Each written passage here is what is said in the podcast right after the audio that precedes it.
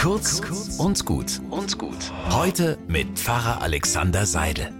In Jerusalem steht an einem Kirchenfenster der Grabeskirche eine Leiter. So, als hätte sie ein Handwerker eben mal stehen lassen, weil er etwas repariert hat. Aber in Wirklichkeit lehnt die da schon seit über 250 Jahren, denn diese Kirche teilen sich sechs verschiedene christliche Konfessionen. Katholische Kirche, griechisch-orthodoxe, syrisch-orthodoxe und einige andere. Die sind sich untereinander eher selten einig. Immer wieder gibt es Streit, seit Jahrhunderten ist das so.